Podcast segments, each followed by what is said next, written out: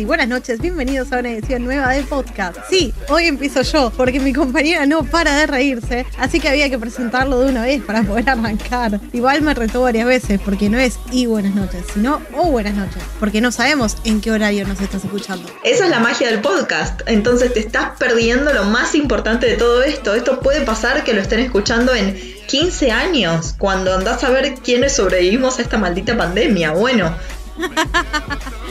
Bueno, entonces presentame vos a mí, guacha. ¿Qué vamos a hacer?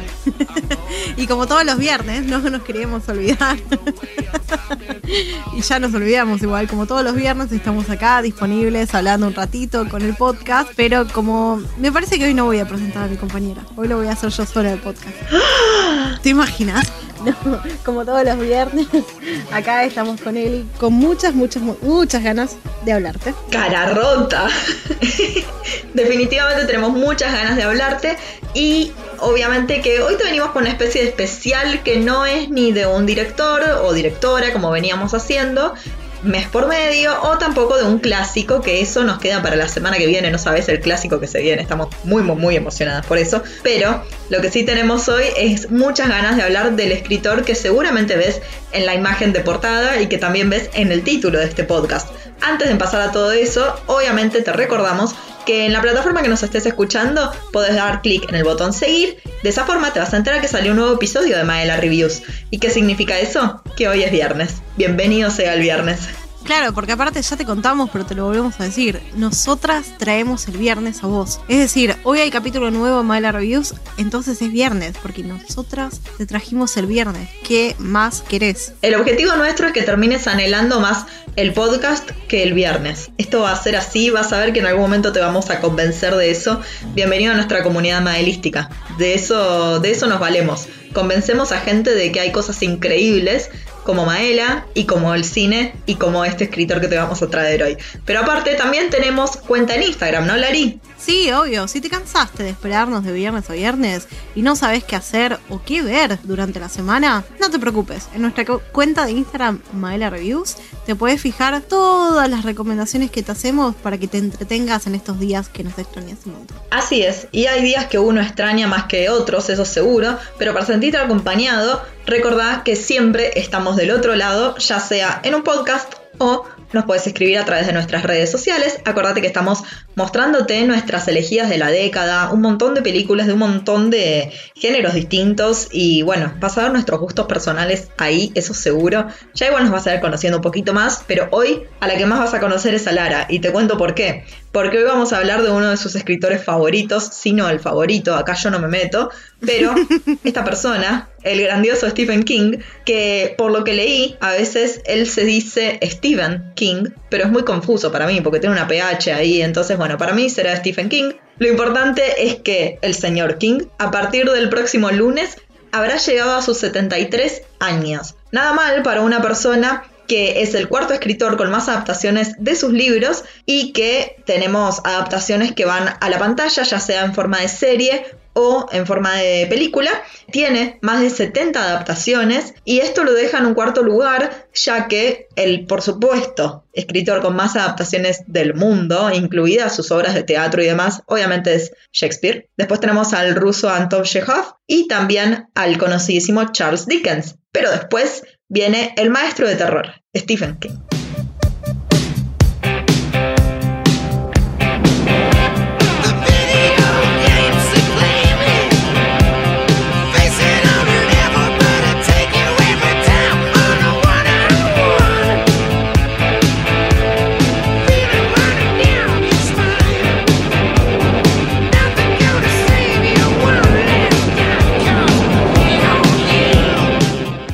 Qué loco, ¿no? Porque lo que vos mencionás son todos autores que vivieron en otro siglo. Literalmente son todos autores de otra época, de otra edad, tipo de 1800, de 1900. Es verdad que Stephen King nació en 1930-ish, así que está más o menos cerca de ellos, pero estamos hablando de un escritor que hasta el día de hoy sigue escribiendo. Y todos los años saca como dos o tres libros, porque va lento. Por favor, señor, no me dan los bolsillos para seguir su lenteza.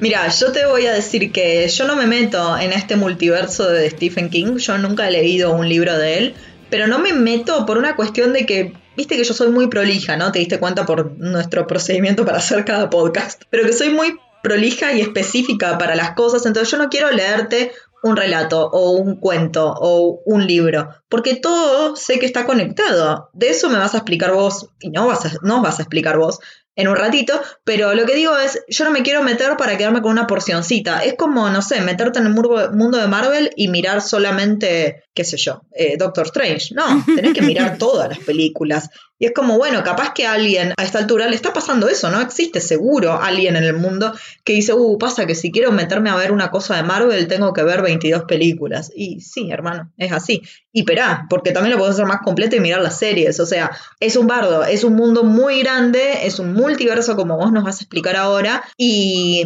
por eso prefiero dedicarme a conocer gente que le gusta Stephen King, que me cuenten por qué es tan increíble y dedicarme a ver sus películas y listo. Sí, sí, sí, supongo que es una manera más fácil y menos angustiante porque Stephen King tiene sus problemas, eh, ya lo sabemos, y todo, aunque todo aquel lector constante, que dicho sea de paso, es la manera a la que él se refiere a sus seguidores, lectores constantes, básico, básico, pero bueno, lo queremos igual. Básico pero real. Y es una realidad, porque es un, es un toque adictivo. Mi primer libro de Stephen King, yo lo leo cuando tengo entre 11 y 12, no recuerdo exactamente el año o el día, pero fue en esa edad y mi primer libro fue Misery, dicho sea de paso. Mm, una de las películas de las que te vamos a hablar hoy, porque es verdad que te traemos al maestro del terror unos días antes de su cumpleaños. Este es el primer especial de Stephen King que creemos que va a durar por años y años y años y la eternidad que dure este podcast.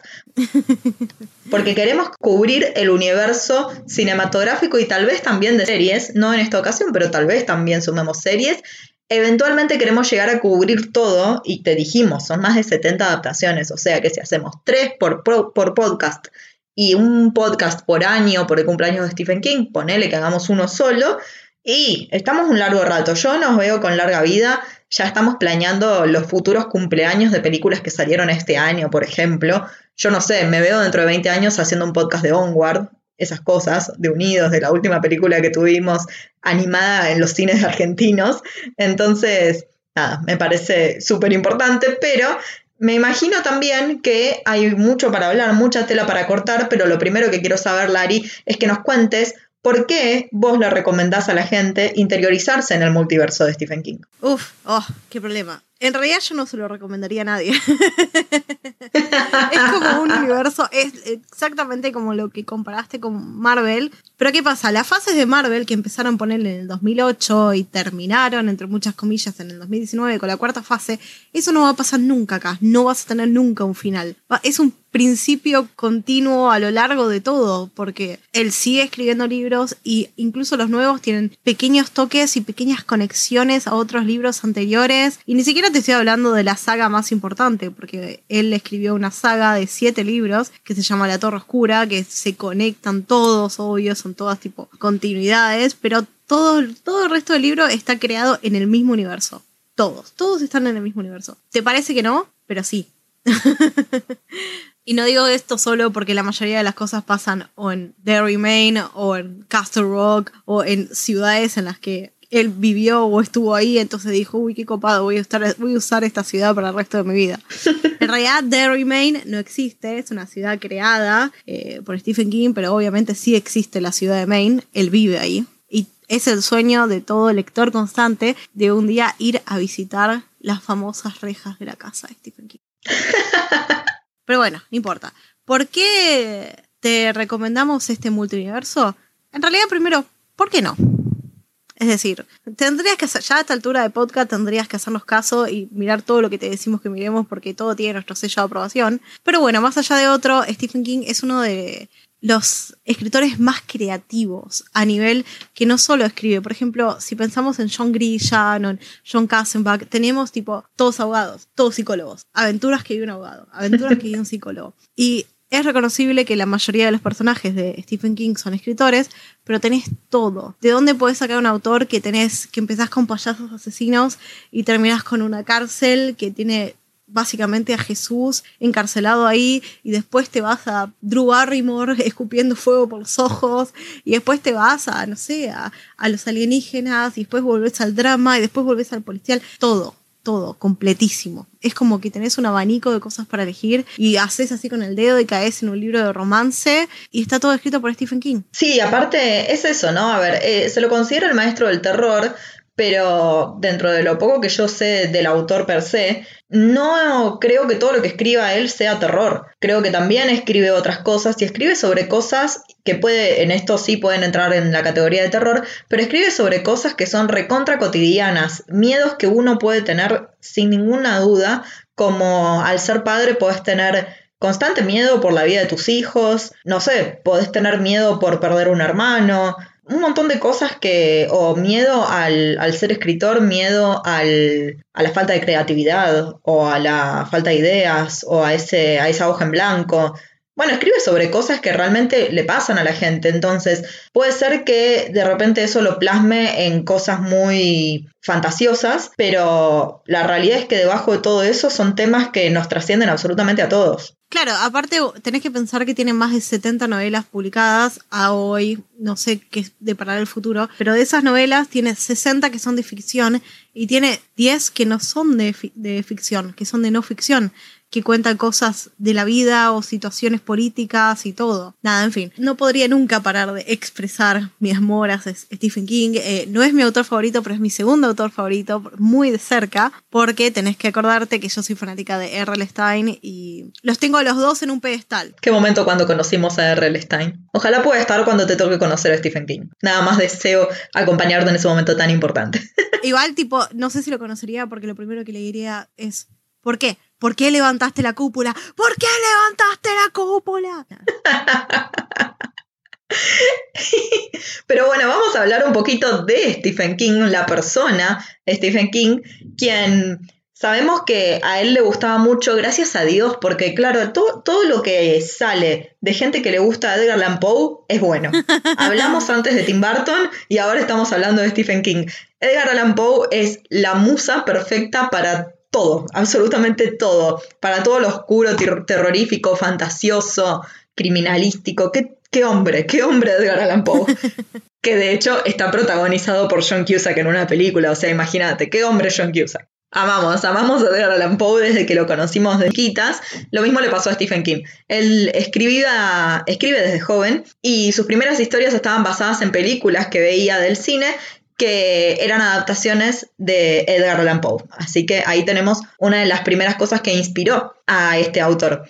La película El Pozo y el Péndulo de 1961, que está basada en el cuento homónimo de Poe, causó una gran impresión en el joven King y desde entonces empezó a enviar sus propios trabajos y escritos a diferentes revistas donde no conseguía obviamente una respuesta positiva. ¿Viste qué pasa? Todos los escritores que hoy son súper importantes, los primeros lugares los rechazaban, como pasa con las bandas también, viste que a Queen lo dejaron tirado, bueno, estas cosas. En el caso de Stephen King, su primer relato publicado entonces fue en la revista Comics Review, porque cómics en todos lados y Maela Reviews en todos lados. Esta revista es de Mike Garrett y fue publicado en 1965. Claro, pero además de que él empieza a escribir cosas por películas, él no es tipo ajeno al mundo de la pantalla gigante. Para todos aquellos que lo vimos hace poquito, eh, quizás en la en It Chapter 2 del 2019, ahí tomando mate en el medio de Maine, qué locura. Ver a Stephen King tomando mate. Es algo que no voy a olvidar nunca, pero bueno, no importa. El mate independiente encima, ¿no? Esto fue tremendo. Saludo a Andy Muschietti, te amamos igual. Y vos que no tomas mate, vergüenza debería darte. No, no, no, no. Igual, viste que lo estaba tomando como si fuera una soda, porque claramente no saben lo que se mate. Pero bueno, no importa. Eh, eso fue, no, no fue la primera vez que aparece en la gran pantalla. Él tiene su inicio en la gran pantalla en una película que es un clásico de culto que si nada vieron la tienen que ver, que es Show. Creep Show es una serie de recopilación de historias que, bueno, nada, tiene historias de Halloween básicamente, y Stephen King protagoniza una de esas historias. Sí, la protagoniza. Mirá qué loco, sabes que no tenía ni idea. Ahora me estoy enterando de esta información. Yo pensé que Stephen King no había aparecido en pantalla hasta que no lo llevó Andy Muschietti en su cameo. No, no, él tiene muchos cameos a lo largo de la historia cinematográfica de sus películas. Es más, uno de los más conocidos es que hace de un, cura en Cementerio de Animales, por ejemplo. En otras películas hace de repartidor de pizza. Amo los cameos, me, me parecen fantásticos, me encantan, me divierten. Y en el caso de alguien que es el escritor y que estás haciendo una adaptación de algo que él escribió a la pantalla, que esté él ahí en pantalla y que la gente lo pueda ver, te reasegura que te está dando su total apoyo, porque puede estar detrás de cámara y que capaz la gente nunca se entere. En el caso de Andy Muschietti, él está con cuando escriben el guion y les dice, che, me parece que tendrían que poner esta escena, quizás esta escena no. Por ejemplo, en la segunda película de It Chapter 2, la escena de que Richie es perseguido por la la estatua de la ciudad de, Remain, eso está en el libro. Y tipo fue, Stephen King dijo, che, me gustaría que pusieran esto. Y Andy Muschietti dijo, sí señor, sí señor. Por supuesto, señor. Pero igual, sin irnos tan lejos de sus inicios, cuando él era más joven, eh, decidió producir y traer a la televisión americana una serie que era originalmente europea y estaba escrita y hecha por Lars von Trier, que es un autor de cine, de autor, porque no sé si es independiente, porque es cine con presupuesto, pero es cine flashero. Es ese tipo de cine que solo Seth Rogen drogado capaz podría entender de todo.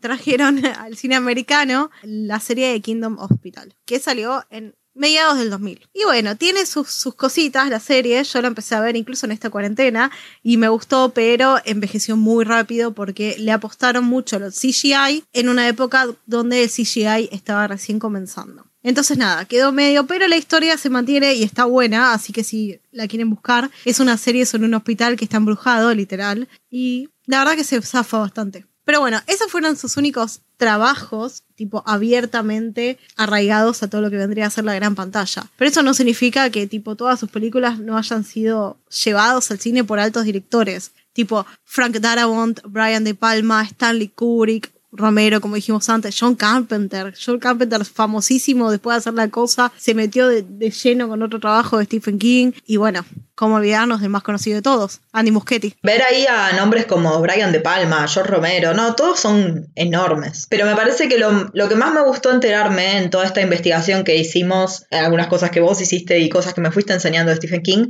es esta cuestión de los dollar babies, ¿no? Ah, bueno, lo de los Dollar Babies es tremendo, porque como te contábamos antes, él comienza su historia de escritor con básicamente el cine y las películas. Entonces dijo, bueno, para, ¿cómo puedo hacer yo para que futuros yo en el mundo también puedan ver todas estas películas e inspirarse? Porque no todos somos Brian De Palma o Stanley Kubrick y tenemos una productora a las espaldas que nos proporciona toda la plata que tenemos para pagarle a Stephen King lo que vale su obra. Entonces, a lo que a él se le ocurre es hacer lo siguiente. Él tiene 11 colecciones de historias cortas hasta el día de la fecha que tienen relatos cortos como 1408 y Secret Window, Secret Cabin, que te vamos a contar después. Pero lo que a él se le ocurre es lo siguiente. A todo aquel que quiera hacer una película estudiante universitario y no vaya a comercializarla, por un dólar puede comprar las, las historias de Stephen King para poder adaptarlas. Lo único que tiene que hacer es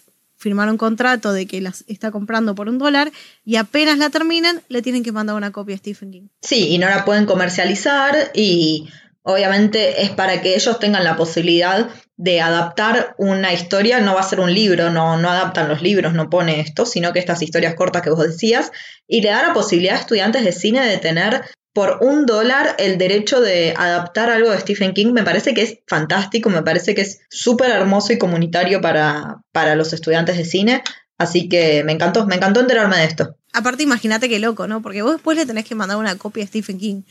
Que no creo que él mire todas las películas y todas las historias que se adaptan, no creo, pero existe una posibilidad de que lo haga, de que mire tu película y de que mire cómo vos reflexionaste sobre su obra. Más, hay un caso muy conocido de Frank Darabont que él adaptó una historia de esta manera, porque esto de los Dollar Baby no es de ahora, empezó en los 70. Entonces, Darabont adapta una historia de esta manera y a Stephen King le gustó tanto que le dio el ok como para que la distribuya. No sé si le dio el ok para que la comercialice, no creo, pero sí para que la distribuya. O sea, es el honor quizás más grande que te puede tocar ese. Que el autor te diga, che, está re bueno esto, distribuirlo. Más considerando que la obra original era un poema. O sea, él había adaptado un poema y le había dado toda una historia a su alrededor. Loquísimo. Y bueno, sí, eso te habla la genialidad de algunos cineastas y también no quedarse siempre con los nombres conocidos, porque en algún momento Brian De Palma no era conocido, entonces se necesita algo por donde empezar y me parece que esa posibilidad que le da Stephen King a la gente es fantástica. Y de esta forma te vamos a empezar a hablar de tres películas que seleccionamos para el día de hoy, en las cuales no hablamos específicamente del terror como mm, capaz más conocido de Stephen King desde mi lado. Digo, no te vamos a hablar de It, por ejemplo, ya vamos a hacer un mega especial de It porque tenemos unas ganas de hablar de Andy Muschietti que no te imaginas. Pero lo que sí te vamos a traer son películas que en algún caso no llegan a ser terror y pasan a ser una especie de thriller psicológico. Y nos vamos a manejar con este compendio de tres películas porque son eh, Misery, La ventana secreta y 1408. Son películas que son aptas para que yo vea. Básicamente es eso todo el por qué las elegimos. Sí, son medio aptas para todo público. No creo que haya ningún tipo de problema. No te digo que los niños de 5 o 6 años la vayan a disfrutar, pero sí no tiene ningún nivel de violencia o sexo que digas no son aptas para todo público. Y tienen un común denominador entre todas ellas que nos pareció que era una buena manera, una copada manera de comenzar nuestro primer podcast de Stephen King. Es que todos nuestros protagonistas son escritores y nos estamos enfrentando a los peores miedos de un escritor. Ya sabemos que existen otras películas y otros libros donde los protagonistas son escritores, lo aceptamos, es decir, él es escritor y toma sus propias experiencias para solidificar eso, pero elegimos estas tres porque de algún lado había que empezar. Bueno, entonces vamos a arrancar con Misery. Misery, una película de 1990 cuyo libro se escribió solamente tres años antes. Una película muy muy buena, un recontra clásico, como me dijo Lari hace un ratito, dirigida por Rob Reiner, que es el mismo director de Cuenta conmigo, de cuando Harry conoció a Sally y de Dicen por ahí, la película de Rachel. bueno, recordando que Cuenta conmigo es una versión también de un libro de Stephen King. Es un cuento que pertenece a las cuatro estaciones, actually, que se llama The Body, el cuerpo, eh, básicamente. No sé por qué lo dije en inglés, porque me acordé en inglés primero. Pero sí, la película Cuenta conmigo es una adaptación de otros cuentos de Stephen King. Así que no es un novato en adaptaciones del maestro. Y se nota, se nota. Es una película que está muy bien dirigida, que los personajes están muy bien logrados e incluso a 30 años de su estreno casi se sigue manteniendo de pie sin problemas. Sí, la verdad es que dentro de las películas que elegimos para hoy es, si no la favorita, una de mis favoritas de las que yo tuve la posibilidad de ver para esta ocasión. Y mm, vamos primero a arrancar a contarte brevemente, muy brevemente, una puntita de qué se trata cada una de estas películas. Después nos vamos a centrar en sus personajes. Desde ya te digo, acá está Katie Bates. se te caen los calzones, ¿no? Sabes lo bien, lo, bien que está esa mujer, lo bien que está esa mujer.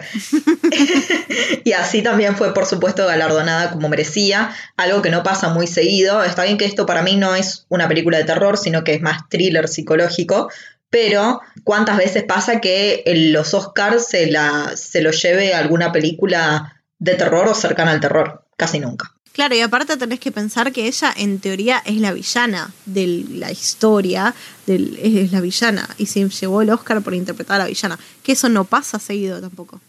O sea, double strike. De esta forma te vamos a contar entonces que Paul Sheldon es un exitosísimo escritor de novelas y hace años está relatando la vida de Misery esta mujer que es la protagonista de sus historias durante muchísimos y muchísimos libros. El tema es que está medio cansado ya de escribir de Misery, ¿no? Se siente como en, en un círculo de algo que obviamente vende muy bien, pero que está aburrido, que quiere escribir otra cosa. De esta forma, el escritor Paul Sheldon intenta buscar un nuevo rumbo literario, ¿no? Y en su último libro de Misery, toma una drástica decisión y decide matar a la protagonista. Cosa de que desde el minuto cero la gente le dice, ¿a vos te parece que vas a hacer esto? Y bueno, el tema es que él suele irse a este pueblo llamado Silver Creek en Colorado a escribir. Es su típica forma de hacer las cosas, es ir a cierto hotel, alquilar una habitación, escribir en su máquina de escribir. Recién termina de escribir el final de Misery y decide volver a su ciudad natal e ir derecho a lo de la gente para publicar el libro.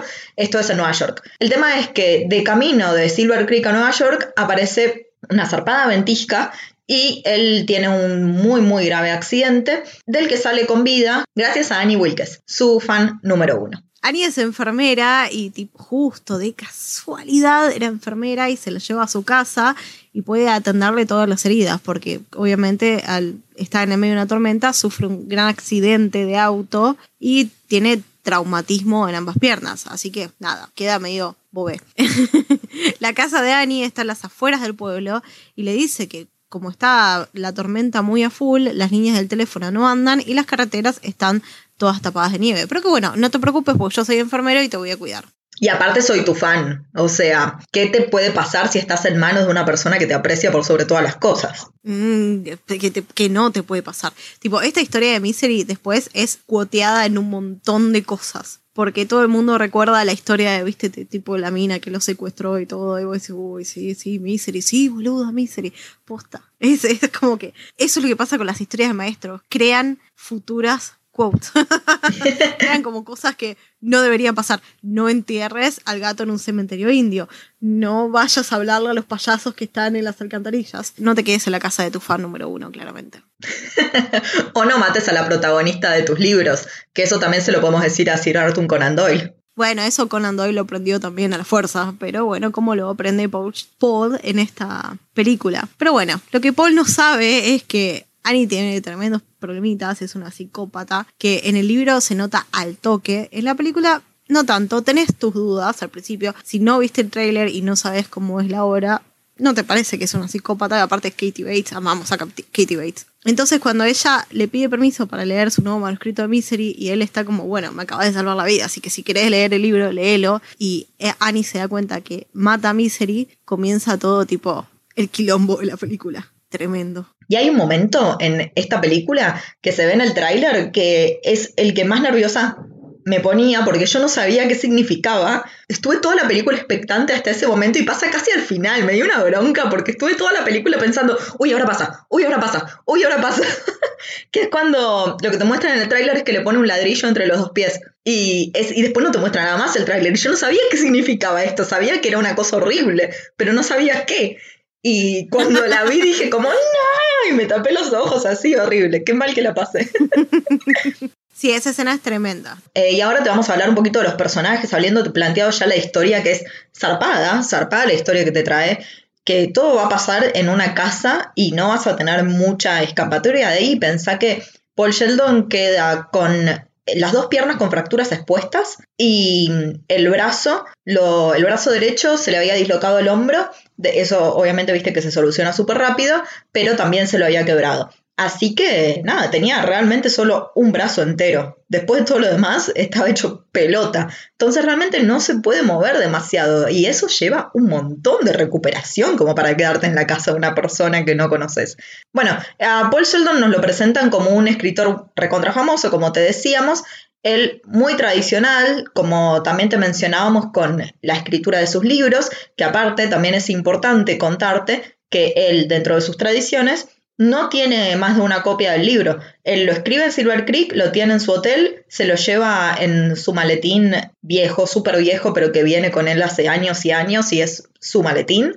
Y de ahí se lo lleva... Cábala. Cábala, exacto, todas cábalas. Eh, y de ahí se lo lleva la agente. Y recién ahí empiezan a hacerse copias. Entonces, la guacha de Annie también sabe que esa es la única copia, porque Annie sabe absolutamente todo de Paul. De Paul también sabemos que tiene una hija, de hecho en este momento que él está en cautiverio, cumple años la hija, pero la verdad es que no sabemos absolutamente nada de ella y no parece que tengan una relación muy cercana, porque la única persona que se preocupa cuando pasan días y ella no tiene noticias de Paul es su agente, no es la hija. El papel de Paul Sheldon está interpretado por James Caan, un tipo recontra mega conocido. Después de la película Misery, en donde tuvo el papel protagónico, Hizo más de 50 películas y estuvo en un montón de series. Cumplió 80 años en marzo, ya es un tipo grande, obviamente. Estamos hablando de una película del 90 y que, a pesar de que la película tiene 30 años, ambos protagonistas ya estaban grandes, o sea, eran adultos grandes. Bueno, y aparte estamos esperando, porque sigue trabajando, obviamente, estamos a la espera de un estreno que va a ser la secuela de una película para televisión, que la verdad yo no la escuché nunca, pero que se llama Rancho JL. Es una película que salió en 2016 y él tiene un importante papel secundario, pero además de esta película que va a salir, esta secuela, ya está anunciada su participación en otras tres películas. O sea, el tipo está con 80 años y a recontra full, laburando con de todo. Como te estábamos contando antes, nuestra antagonista es Annie, que tiene un pasado re oscuro y re turbio. O sea, no es simplemente una psicótica que está obsesionada con Paul Sheldon, sino que tiene muchas, muchas, muchas cosas por atrás. Un día cuando ella se va al pueblo a buscar unas cosas, a traer provisiones, Paul sale con su silla de ruedas, porque acordémonos que había tenido un traumatismo en ambas piernas, y empieza a revisar todo lo que tiene Annie en su casa, tipo tremendo. Me dio ganas de no revisar nunca más en mi vida. y se dio cuenta que tenía tipo un libro de recortes de diarios, recortes de cosas turbias que habían sucedido, accidentes en hospitales, bebés muertos en las salas maternales y todo eso que parecía que la vinculaba a ella en todas. O sea, todos los bebés que estaban naciendo en esa sala donde justo ella eh, trabajaba se estaban muriendo. Y eso no es todo. Annie había estado presa también eh, y en el medio su esposo la deja y es súper religiosa y nada, vivía a través de los libros de Misery que literalmente los tenía en un pedestal. Ojo, los tenía en un pedestal y eso no la vuelve una psicótica. No hay nada de mano con tener los libros en un pedestal. no, no, no, bajo ningún concepto. A ella el, psicotismo le vino por otro lado. Olvídate, eso seguro, no, no. Claro, obvio. Los libros merecen su pedestal. Y bueno, obviamente está Annie es protagonizado por Kathy Bates, que esta actuación la hizo merecedora de un Oscar y un Globo de Oro, como les contaba Eli antes, pero es la primera que la muestra realmente al mundo. Ella hace otros papeles antes de esta película, pero es la primera que tiene un rol protagónico y es la que tipo la dispara a hacer más de 70 producciones en lo que queda de hasta el día de hoy. Hasta el día de hoy sigue saliendo en, películas. Hace poquito, creo que el año pasado, se estrenó la de El caso de Richard Jewell. Sí, se estrenó el año pasado, sí, a fines del año pasado yo la fui a ver al cine. Me gustó mucho, no sabía demasiado, viste, cuando fui al cine y elegí una película y elegí por horario en realidad y caí en esta y cuando la vi a Katie Bates dije ¡Sí! Me puse re contenta.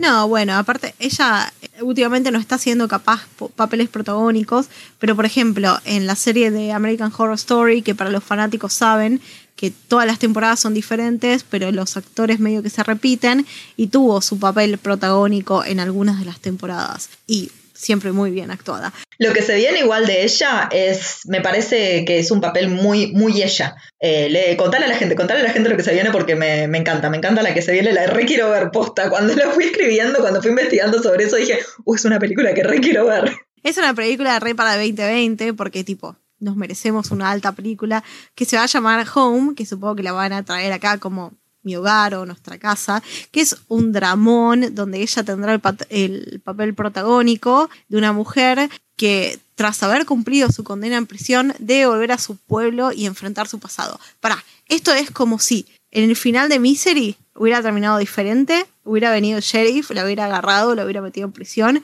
y 40, 50 años antes, ¿cuánto era perpetuo? Ya 35. 35 años después hubiera salido y tendría que volver a su casa, a su pueblo, donde todos saben que mantuvo al autor literalmente en la casa atado, básicamente. Bueno, ¿hay alguna escena en particular que te haya gustado un montón de esta película? Que puedas decir una escena, porque a mí me está costando mucho elegir una escena que me haya gustado un montón. Me gusta toda la película. Ay, a mí me gusta un montón cuando él está revisándole la casa y se da cuenta que tira uno de los muñequitos que ella tiene apoyado sobre una mesita, lo levanta y lo pone al revés. ¿Por qué? Y te das cuenta que están todos los muñequitos mirando para un lado, Paul. O sea, sos un escritor. Uno se imagina, uno se imagina que al ser escritor debería estar como re atento a las pequeñas cosas, ¿no? Aparte ya esas escenas están llenas de tensión. ¿Y qué es lo que tiene esta película? Que estás todo el tiempo con literalmente los huevos en la garganta porque no sabes qué poronga va a pasar. Y tipo yo incluso en los rewatch, que ya sé qué va a pasar, me pongo nerviosa igual. A mí de verdad me cuesta elegir una, una escena con los protagonistas que sea mi favorita, porque esa parte con la del pingüino que se cae me parece fantástica también, es una de las mejores. Definitivamente esa primera excursión de la casa es bárbara. Pero me gusta también un montón toda la backstory, toda la otra historia que tenemos del sheriff, que me parece fantástico, que me cago de risa, me parece como el toque cómico, pero es el único que realmente se preocupa por ver dónde carajo está Paul Sheldon. Y cuando finalmente lo encuentra y, y la hija de puta de Annie lo mata, me rompió el corazón. Era la muerte que no tenía que pasar, maldita Annie. Em, me, gusta, me gusta mucho todo lo que es la investigación de, del sheriff. Tipo, se lo toma re en serio. Está bien que está en un pueblo donde no debe pasar nada. Pero, pero se lo toma re en serio porque no le queda otra. Pero viste que aparte hace una investigación rara. Yo esto te lo decía. En, en este siglo la investigación no sería así. Él lo que hace es intentar ver si puede ver qué carajo pasó con Paul Sheldon leyendo sus libros. Son un montón de libros. Es como que le pase algo a Stephen King y busques pistas en sus libros. Son demasiados libros, chicos. Entonces me parece que el, tema es que en este caso, eh, en cualquier serie policial que están tan de moda en los últimos años, es obvio que el sheriff o policía, estamos hablando de un pueblo, va a ir a la librería local y va a decir, ¿quién es el fan número uno de Sheldon acá? Y te van a decir la Annie. Es obvio que te lo van a decir. Pero me caía bien, sentí mucha empatía por él, me dio mucha pena que se muriera. Lo que yo te quiero contar en realidad es que no hay tantas diferencias entre el relato cinematográfico y el libro. Es un libro dentro de todo para lo que es las longitudes de Stephen King, es un libro corto, eh, es un libro que se puede leer en una tarde. Lo que tiene en el medio, que no está en la película y me parece bien, que ella lo obliga a escribir este nuevo libro de Misery donde Misery vive y mediante estás leyendo el libro te va poniendo lo que él está escribiendo. Pequeñas escenas y acciones de Misery, que está bien porque te complementa a nivel historia, pero yo no sé cómo iba a funcionar eso a nivel cinematográfico. Y lo trajeron re bien porque ella le va leyendo el libro y le va diciendo, ¡ay, me emociona esto! ¡Qué bien que actúa Katie Bates, Dios! Ay, sí, se va a quedar con esto, se va a quedar con este otro, ¿viste? Que le dice re preocupada y el otro le mantiene la. Qué bien que le mantiene todo el personaje de Paul Shendon, como que la mantiene enganchada porque sabe que si no se muere. Qué bien que hace, eh, me parece re loco que en realidad eh, cuando te pones a pensar cuál es la opinión de Stephen King sobre este libro, sobre Misery, primero Misery él lo escribe en, un, en una época muy oscura de su vida donde estaba drogado hasta el techo, que él dice que no, se, no recuerda haber escrito un montón de libros porque estaba tan lleno de drogas y encima drogas fuertes y se sentaba y escribía y escribía y escribía y literalmente era que como que escupía el libro de tipo el impulso, la, el éxtasis, la adrenalina de escribir. Y en este caso, el personaje de, de, Annie representa a este monstruo que se crea entre la adicción, la ansiedad, la propia depresión del autor y es, es, como una representación de su propio demonio al escribir. Porque no es casualidad que tipo justo Misery sea una saga de varios libros para un escritor que se la pasa escribiendo libros. No, definitivamente.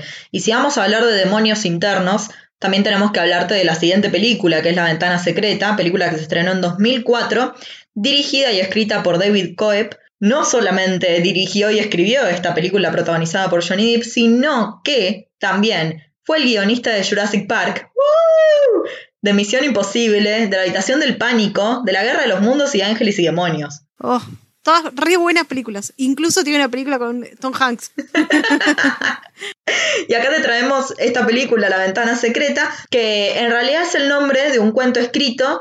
Esto en la película, ¿no? No estamos hablando de la realidad. En la película es el nombre de un cuento escrito por Mort Rainey. Él es un escritor que está pasando por un momento muy difícil y que no está siendo nada amigable, ya que es un divorcio bastante heavy que tiene con la mujer. Él se encuentra en una alejada cabaña y alejada, cuando te digo alejada, es en el medio de la nada y no sé a cuántos kilómetros del comercio más cercano. Entonces lo vemos en medio de un bosque re lindo, con un laguito re lindo, un río re lindo, no, no sé muy bien, pero el tipo está encerrado en la casa con un claro estado de depresión, lo vemos que intenta escribir y no puede, que todo lo que hace es dormir y alcoholizarse, hasta que un día conoce, porque le toca la puerta, este hombre que se llama John Shooter, que es un granjero de Mississippi y que lo acusa de haber plagiado su historia, esta historia, La Ventana Secreta. Tremendo, aparte tipo, le da la historia y le da un ultimátum, te dice, mira, tenés tres días para tipo decirme que la historia la escribiste vos y no, es un plagio de esta que es la mía. Mientras intenta conseguir tipo todas las pruebas necesarias para mostrar que la historia era de él, tipo la primera revista que la publicó y todo. Eh, también tipo busca descubrir quién es este John Shooter y tipo por qué me odia, por qué me quiere matar y tipo, ¿será el motivo del divorcio de Johnny Depp? ¿Real? Tipo, ¿será porque se está acostando con la mujer? Acá vamos a ver al protagonista de esta historia, que es Mort Rainey, interpretado por Johnny Depp. Mort, como te decíamos, es. Lo primero que vamos a ver de Mort es tremendo, porque vamos a conocerlo en el, instante en el que descubre que su mujer se está acostando con otro tipo en un motel. Entonces, vemos, vemos su reacción, que es lo que capaz más nos llama la atención, ¿no? Porque miles de veces este tipo de escena y las reacciones en general van para el lado más violento, algún arma se dispara, algún cuchillo se clava, eh, o se enojan mucho, o lloran, o no sé, algo pasa, En este caso, el tipo es una reacción bastante me, viste, como bastante como que no pasa demasiado porque no lo vemos descontrolado, no lo vemos violento. El tipo se agarra la cabeza como no lo puedo creer y se va. Y sí, obvio, la mujer que está en la habitación y el tipo, viste, se tapan hasta arriba con la sábana y toda la historia, pero la verdad es que no, no tiene una. No te, no te imaginas que el tipo sea un tipo con demasiada personalidad, que es lo que realmente nos damos cuenta. Mort no tiene tanta personalidad. Eh, y esta escena nos la relata una voz en off que está hablando con Mort, así que ahí sabemos que, no sé, hay otra voz por ahí. Pero bueno, por todo lo demás sabemos que el tipo no está muy bien, que toma un montón y que duerme todo el día y que no puede escribir, está totalmente en un bloqueo creativo. Ahora, el personaje de Mort Rainey, como te decíamos, está interpretado por Johnny Depp, un momento de Johnny Depp en el que 2004 él estaba por todos lados. Hoy Johnny Depp está por todos lados, pero más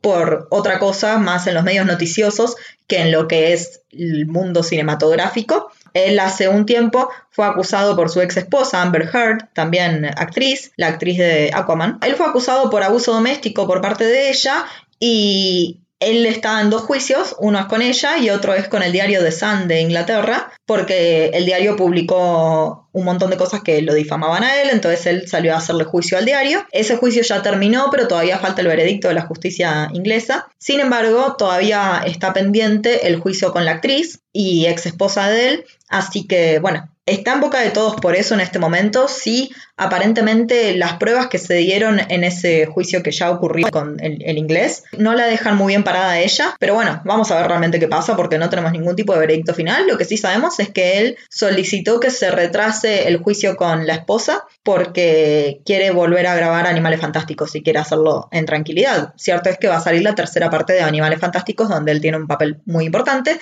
Como actor sabemos que es un tipo sumamente versátil, lo vimos en un montón de cosas, pero de lo más conocido del último tiempo podemos hablarte de Piratas del Caribe, podemos, como te decíamos, hablarte de Animales Fantásticos, todo este mundo salido de la historia de Harry Potter, y como te dijimos hace un par de episodios, en casi todas las películas de Tim Burton, en ocho de sus películas. Y nuestro otro vendría a ser también antagonista. Hoy me toca hablar de los antagonistas de esta película. Es John Shooter, quien está interpretado por el actor John Turturro. Y en realidad en la película no llegamos a saber mucho de este personaje. Lo único que vemos es que aparentaría ser un granjero de estilo Mississippi por la vestimenta y su forma de hablar y por lo que sabemos, el autor original de la idea del cuento que escribe Mort. Por lo que sabemos nosotros. Y bueno, de John Turturro sabemos también pocas cosas. Es de ascendencia italiana. Eh, es parte de muchas películas de ese cine del país de Italia, de cine italiano. En este momento está grabando una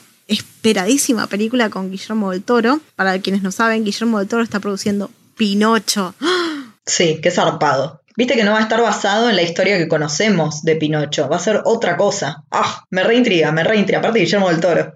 No, debe estar basado en, en capaz una historia más original, más del, mito de Pinocho y no de Pinocho Disney. Igual Pinocho Disney es turbio, o sea, no es justo el, el menos turbio de todos. Y además, lo vamos a ver dentro de poquito en la nueva entrega de Batman, ¿Sabes qué? Para mí, a mí en esta película es de las que menos me gustó de las tres que te vamos a hablar, no es que no me gustó, sino que no, no sentí empatía por el personaje de Johnny Depp, por Mort, no sentí demasiada empatía realmente, pero me encantó la interpretación de John Turturro. Me parece que la rompió toda. El tipo posta que me daba una sensación de en cualquier momento te sale a matar todo. Sí, yo no sé si te puedo decir que tengo una escena favorita a nivel historia. La parte que me encanta, pero a nivel visual, es cuando el personaje de Mort se empieza a dar cuenta de cosas y empieza a flashearla, porque la realidad es que la casa nos está quebrando, pero que empiezan a salir grietas en la casa que se va rompiendo todo. Me parece que visualmente es una buena forma de construir lo que quisieron decir en el libro.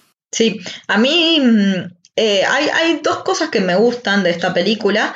Una es cuando vemos casi de los pocos contactos que tiene Mort en su cabaña es con la mujer que viene a hacer la limpieza. Me re divierte toda esa parte, o sea, me parece que la mina es lo más bueno del mundo y el otro está totalmente de la cabeza. Entonces, nada, el tipo había tirado todo el papel que le trajo John Shooter, ¿no? El manuscrito que dice, el libro lo escribí, este cuento lo escribí yo y le trae el manuscrito y él lo tira a la basura y la mujer lo saca porque pensó que era de él y se lo deja, viste, todo ahí limpito en la mesa y el otro como resacado y toda la interacción con ella, que él mientras tanto le va hablando al perro y le dice como no la banco más o qué sé yo. Nada, me re divierte esa parte, no sé, me, entretiene mucho. Me gusta como esa interacción que vemos que es como es totalmente un sociópata. Pero otra parte que me gusta mucho es cuando nos damos cuenta que el apellido del tipo, Shooter, es en realidad shoot her, matala. Es muy bueno. Cuando vemos ese momento ahí, tipo escalofrío, eso me gustó. Claro, porque aparte el personaje, este John Shooter, aparece después de esta infidelidad. O sea que no es casualidad. Capaz al momento de hacer el rewatch, después de verla la primera vez, lo puedes identificar. Pero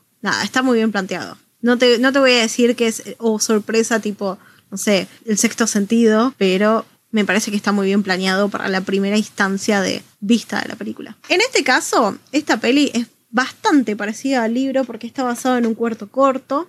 Es uno de los relatos que forman parte de la colección de Cuatro después de la medianoche, que no es casualidad que se llame Cuatro después de la medianoche. Hay otro, hay otro anterior que se llama Dos después de la medianoche, porque hablan de cosas que son muy conocidas para los escritores. En este caso, del bloqueo del escritor, que se mete tipo en tu cabeza y te afecta en todas las decisiones que tomás y te puede producir insomnio, por eso las cuatro después de la medianoche. Y solo, la verdad que solo hay una diferencia muy grande entre el cuento y la película que me gustaría destacar, que en la película podemos notar que Johnny Depp tiene tipo personalidad disociativa porque se separa a él de John Shooter y no lo reconoce, pero al final nos damos cuenta que era tipo él mismo era John Shooter, que era todo parte de tipo su esquizofrenia. Y en el libro no, en el libro la creación, eh, Mort crea a este personaje John Shooter y le mete tanto valor y tanto peso que como que lo crea real.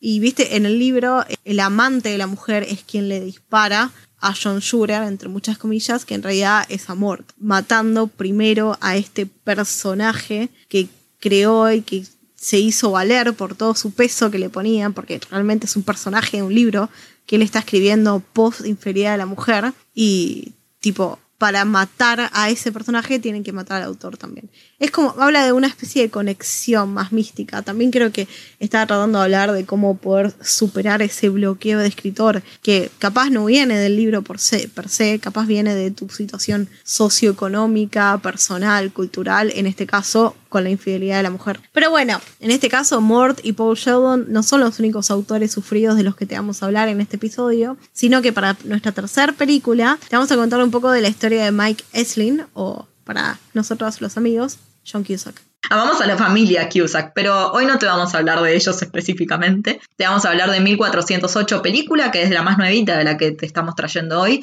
Es de 2007 y esta te la recontra recomendamos. Esta película está dirigida por Mikael Hafström, que te lo dije medio así porque es un apellido sueco, así que te mandamos un beso. Pero él también dirigió la película El Rito con Anthony Hopkins, así que tiene un poquito de terror encima. La película ganó cuatro premios, todos menores, no ganó un premio de la Academia, no ganó un Golden Globe ni nada de eso, pero sí ganaron tanto como la película, John Cusack como el actor principal y Jasmine Jessica Anthony, que representa a la hija de John Cusack en esta película, Katie. Pero bueno, como te veníamos contando, en este caso otro escritor, es el protagonista de esta película, pero él escribe libros sobre lugares embrujados. O sea, tipo te escribe las 10 playas más embrujadas de Norteamérica, las 5, no sé, casas en las que asesinaron gente en Norteamérica. Ese tipo de libros, que igual son re divertidos, yo los leería todos. Es ese tipo de libro que tenés en la mesita del café, ¿viste? sí. Bueno, él está investigando sobre los hoteles más embrujados de Norteamérica cuando de la nada le recibe una invitación por correo para quedarse en el cuarto hotel del Hotel Dolphin en Nueva York. Dato curioso, te estuvimos hablando hace un ratito de American Horror Story con Katie Bates y te cuento, este es hotel, el mismo hotel que el Hotel Cortés de la quinta temporada de American Horror Story, que se llama Hotel, valga la redundancia. Así que si, tipo, si te queda alguna duda y te gustó un montón esa temporada, esta película es para vos. En realidad, él lo que recibe es una postal que justamente lo que le llama la atención es que no es que lo invitan a quedarse, sino que la postal le dice no te quedes en la habitación 1408. Entonces, por eso él, dentro del montón de propuestas que tenía, millones de folletos, millones no, pero decenas de folletos que le llegan de distintos hoteles que quieren mejorar su reputación, porque obviamente la gente que le interesa esto se va y se hospeda en esos lugares y tienen más gente y mejora su, su, ganancia y su economía y qué sé yo, eh, pero este hotel no necesita de eso, después nos vamos a enterar, pero aparte le llama la atención porque no es una invitación, sino que le están diciendo no hagas esto y qué haces, sobre todo si sos John Cusack, que sos un rebelde de todo, no te quedas ahí, no, te vas a ir a quedar. Sí, obvio, si sos John Cusack y un rebelde sin causa, como en este caso es el personaje de Mike Ensley, vas a hacer mover cielo y tierra, que es lo que tiene que hacer para quedarse en ese cuarto, en ese hotel. Porque cada vez que llama para hacer una reserva en ese cuarto, le dicen que no, o le pasan con el conserje, y el conserje le dice que no se puede tomar ninguna reserva de ningún día, y dice, no, para, me, me están jodiendo. Entonces involucra al editor y al abogado del lugar donde lo dictan, como para que me, le metan una demanda o los apuren a los del hotel, para que le dejen rentar el cuarto. Entonces lo consigue mediante truquitos legales que él pueda reservar el cuarto. Cuando llega al Hotel Dolphin, se encuentra con el personaje de Samuel Jackson, quien es el gerente, el capo de este hotel, y le dice, eh, mira, todo lo que pasa en este cuarto es turbio. Cada vez que tipo alguien se quedó en este cuarto, se murió de manera natural, o se suicidó, o pasó algo rarísimo le cuenta la historia de una vez que una persona de limpieza eh, estaba limpiando el cuarto, se le cierra la puerta y en unos instantes, en lo que tardaban en abrirla, se había sacado los ojos con una tijera. Sí, zarpadísimo ese momento. No era nada en comparación a todo lo que estaba sucediendo en ese hotel, a toda la gente que se había muerto de forma natural por paro cardíaco o paro respiratorio, o a toda la gente que había saltado de las ventanas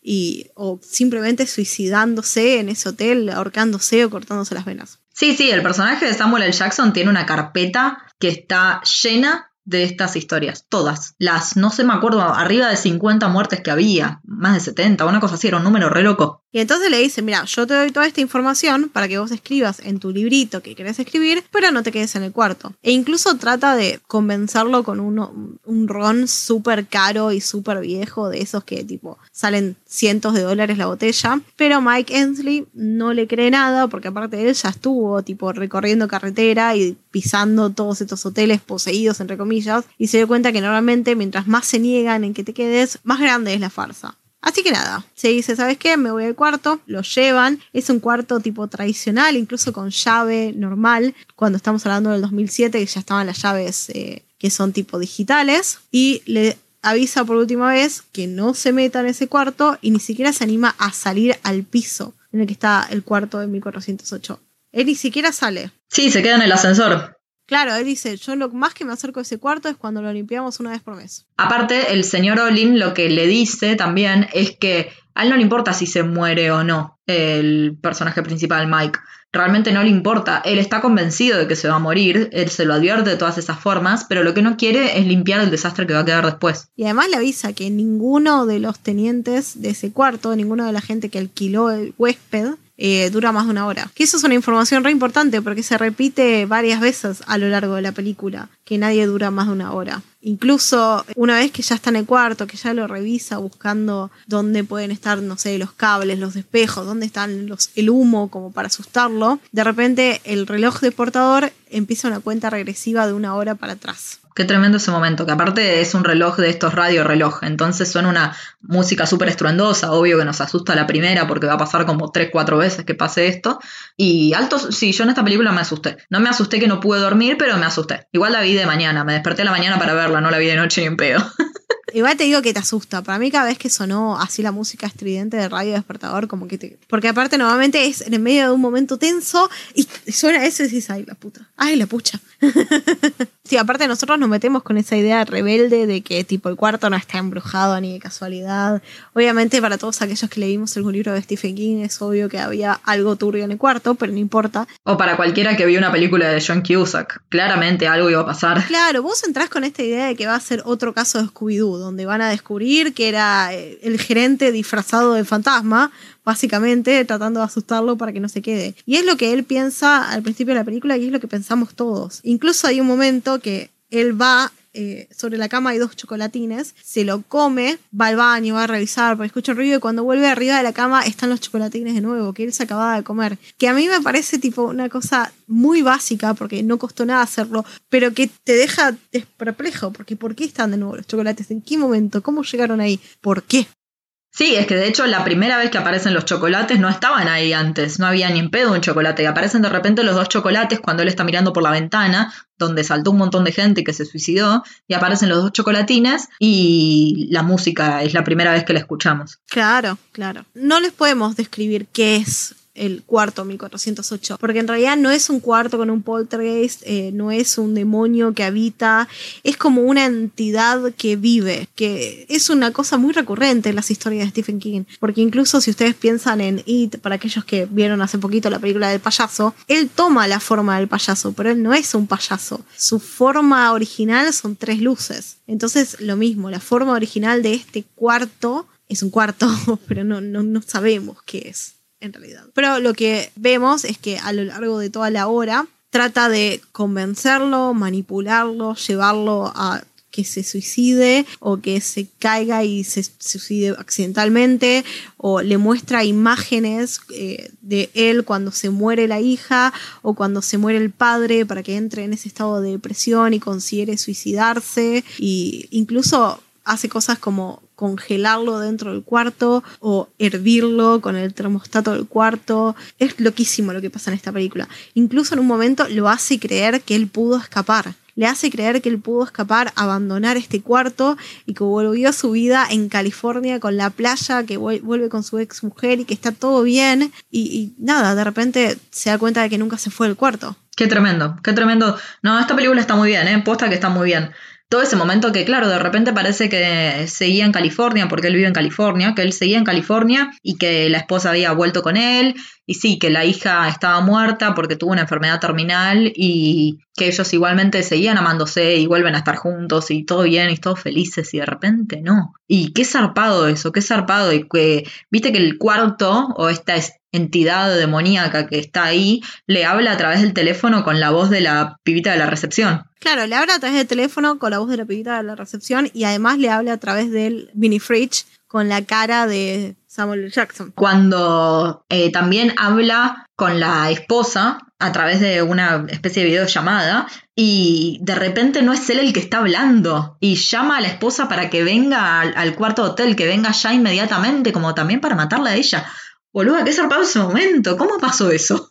Sí, esta creo que es la única parte de la película que va a envejecer rapidísimo, porque aparte tenían una videollamada con la camarita colgando en la computadora, una tipo Dell gigante que medía como 15 centímetros de computadora, bueno, nada, cosas que existían en 2007 y hoy no existen más. Pero sí, esa parte que se comunica con la mujer es tremenda. Bueno, y el tema es que nosotros entramos, como decía Lari, creyendo lo mismo que Mike, ¿no? Somos totalmente creyentes de que el tipo tiene un montón de experiencia con eventos paranormales, entonces, ¿por qué iría a quedarse en un lugar que sabe que no va a salir vivo? Y claro, el tipo no cree en absolutamente ningún tipo de evento paranormal. Y la realidad es que Mike no es un escritor exitoso, así como te veníamos contando de los otros escritores, porque así como el personaje de la ventana secreta, como el de Misery, los dos eran escritores exitosos. Pero Mike no es un tipo con, con grandes seguidores, hace una presentación de un libro también, a tres personas real, y aparte a esas personas les dice, o sea, está presentando un libro que se llama Los 10 hoteles más, más aterradores de Estados Unidos y les dice, ¿y eh, qué te pareció eso? No, no había nada. Es como que, nada, los hice simplemente para aumentar la cantidad de gente que iba a estos hoteles y para recibir mi parte y nada más. Malísimo. Entonces, nada, lo maneja a modo de publicidad. Cuestión que cuando se muere la hija Katie, él se muda a California y de esta forma se aleja no solo de Nueva York, sino también de su esposa Lily. Ahora, Mike Enslin está perfectamente llevado a la pantalla por el exitosísimo actor John Cusack. es que me encanta.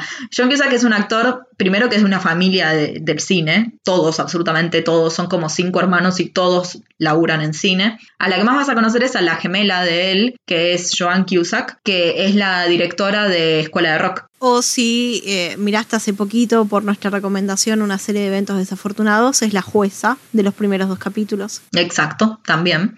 Y mm, bueno, el tema es que John Cusack hace cosas que en general lo mantienen alejado de lo que es la fama hollywoodense. No lo vas a encontrar interpretando algo súper popular. En general, él va a personajes que son muy poco comunes. Fíjate que interpretó El Cuervo, por ejemplo, interpretó a Edgar Allan Poe. Nada, está en películas apocalípticas, está en otro tipo de cine, ¿no? En el cine más conocido de todo. Bueno, John Cusack es conocido por películas como Cuenta conmigo, también otra versión de algo Stephen Kingiano. Está también en Anastasia haciendo la voz de Dimitri, el dibujito que amamos todas, tipo, yo estoy enamorada de Dimitri desde que la vi por primera vez esa película. También está en La Delgada Línea Roja en 2012, Mundo Postapocalíptico.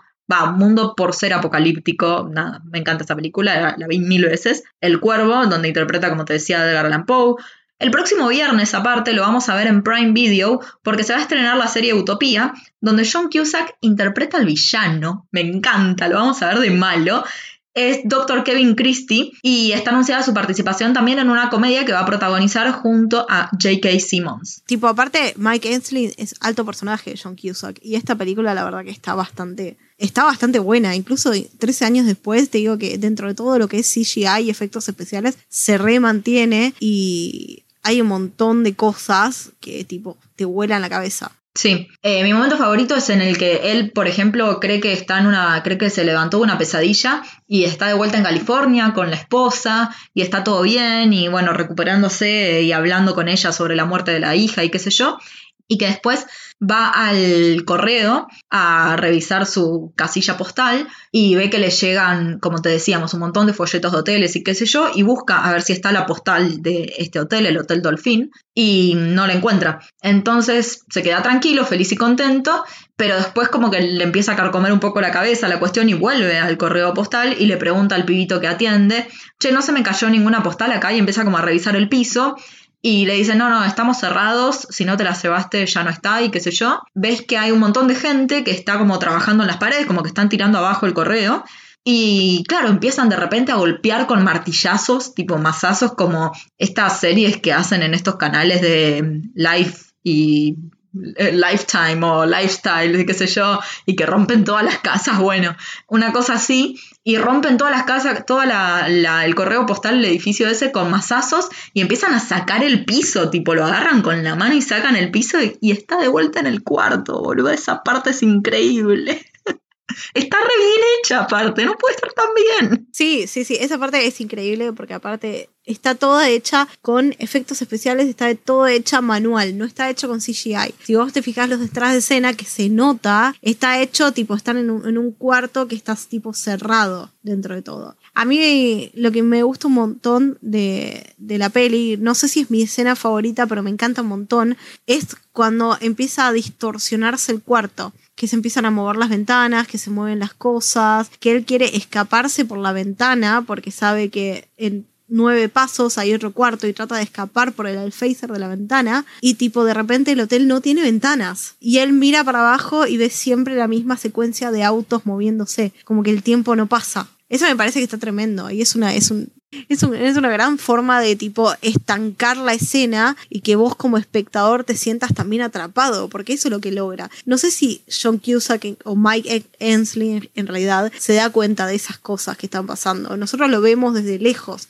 nosotros tenemos la vista panorámica, entonces tipo nos sentimos estancados con este personaje con el que estamos creando empatía. ¿Y qué onda el, el relato este? ¿Es parecido a lo que vemos en la película? En realidad, dentro de lo que venían haciendo las adaptaciones, es bastante similar porque es otra vez es un cuento corto, como el que pasó con Secret Window, Secret Garden. En este caso, 1408 en realidad no empezó como una idea de cuento, sino que él escribe un libro, vendría a ser autobiográfico, donde cuenta cómo es su proceso de escribir y usando pedazos de lo que finalmente se convertiría en 1408, le contaba al lector de mientras escribo cómo pasaba de una introducción a un problema rápido en estos cuentos cortos, que en realidad dicen cuentos cortos, pero tienen su buena cantidad de páginas.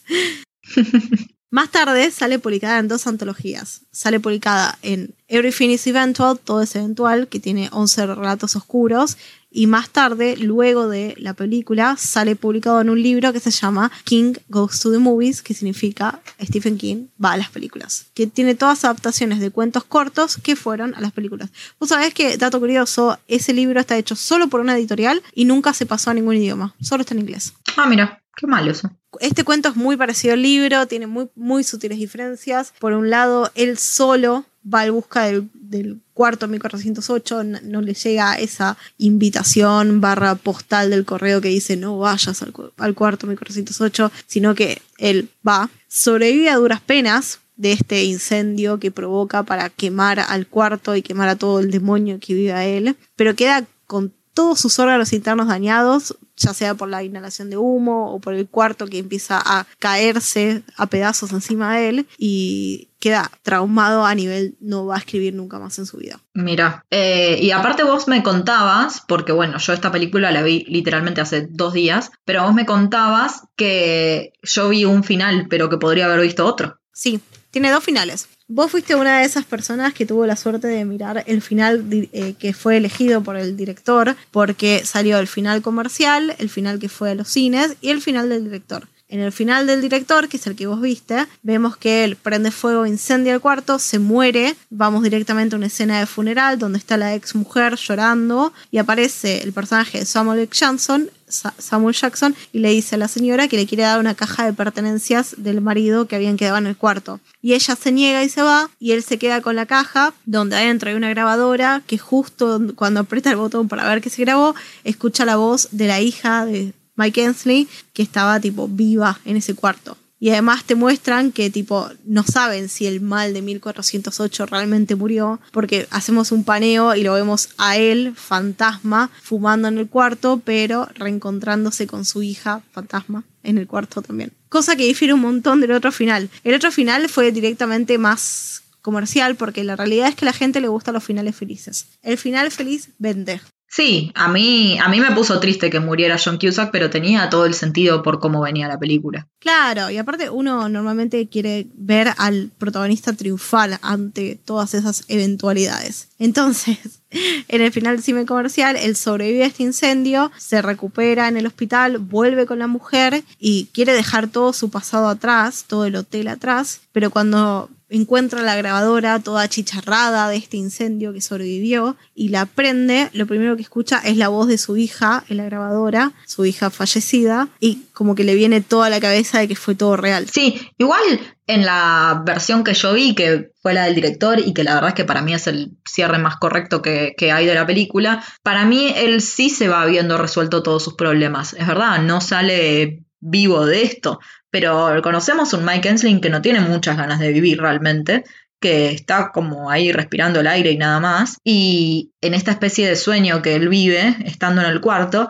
él vuelve con su mujer, habla sobre la situación de haber perdido a su hija, se reconcilia con esa idea, va a visitar al padre que está en un geriátrico, se reconcilia también con él. Entonces, para mí cierra como todas las cosas que no le gustaban de él en ese sueño. Y cuando vuelve dice, ¿sabes qué cuarto? Te voy a prender fuego a vos, al demonio, a mí, a todos. Y listo, como que quiere librar a la gente, a la comunidad de ese mal y no le importa sacrificarse por eso porque él ya cerró su historia. Sí, a mí me gusta el final de cine comercial porque me gusta, me agrada la idea de que él flashee que fue todo dentro de su imaginación y después se dé cuenta de que todo lo que pasó en 1408 no es como lo que pasó en Las Vegas y sí pasó, pero entiendo cómo el final, el corte creativo del director es mucho más llenador. Por algo es lo que eligió hacer el director, ¿no? Porque me imagino que el corte comercial es una decisión de otra persona.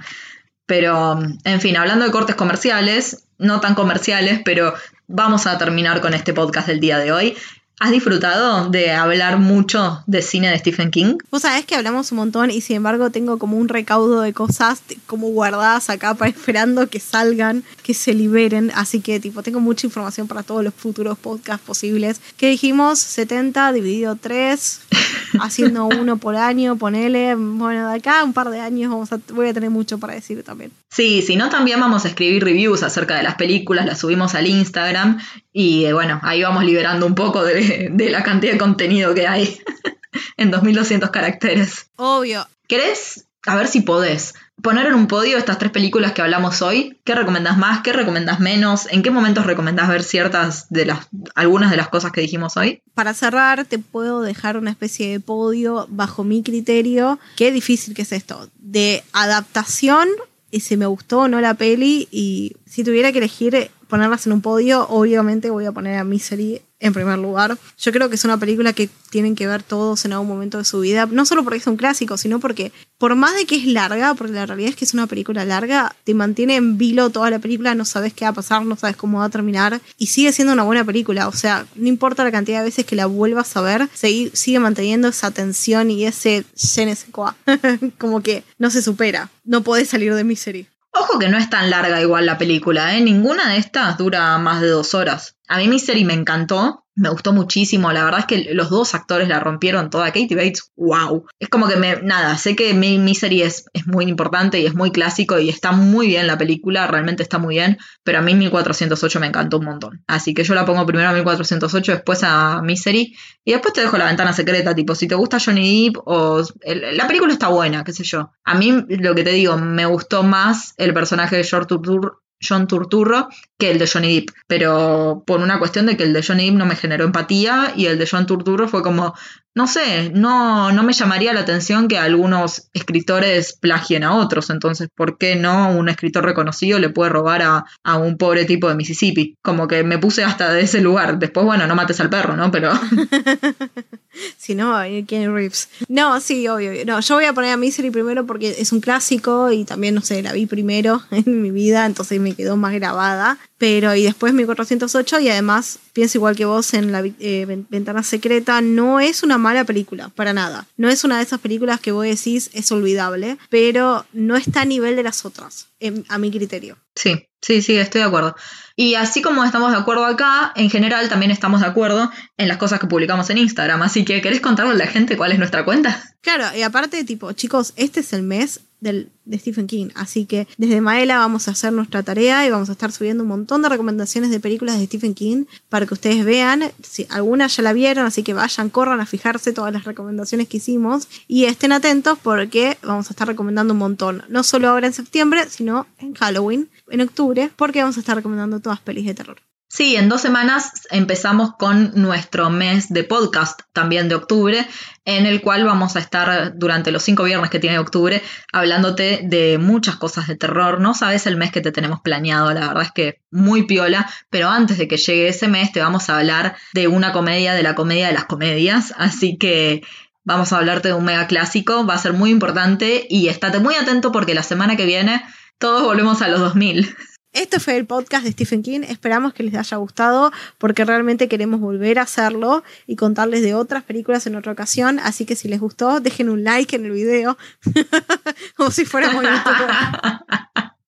Así que si les gustó, pongan seguir a nuestro hermosísimo podcast en la plataforma que sea que estén usando para escucharnos.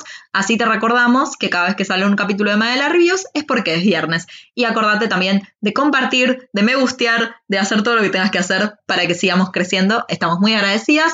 Nos escuchamos la próxima, Lari. Nos escuchamos la próxima. Chao, chao. Chao, chao.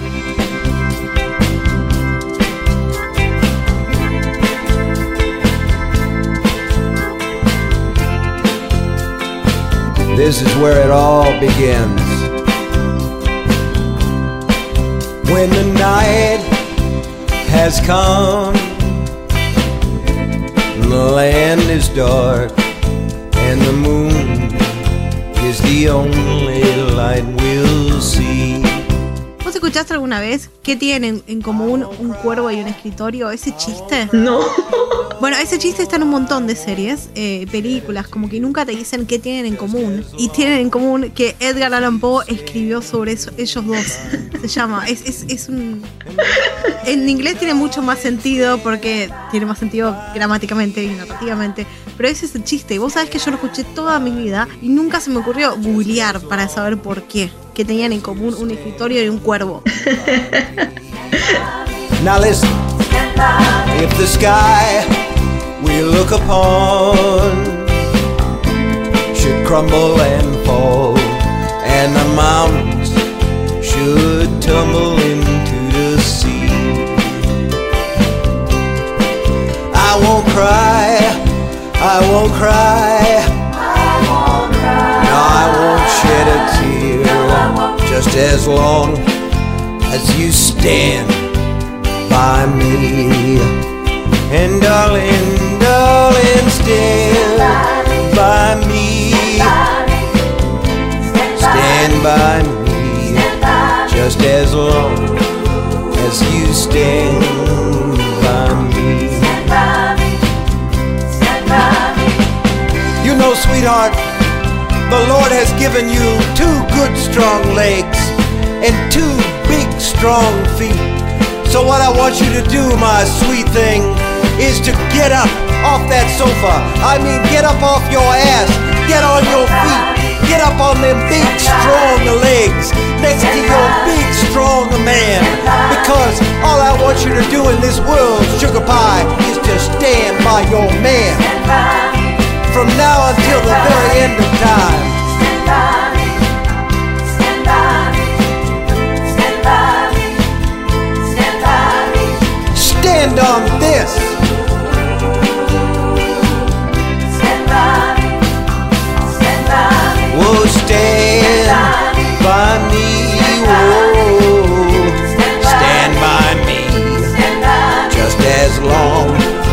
as you stand by me.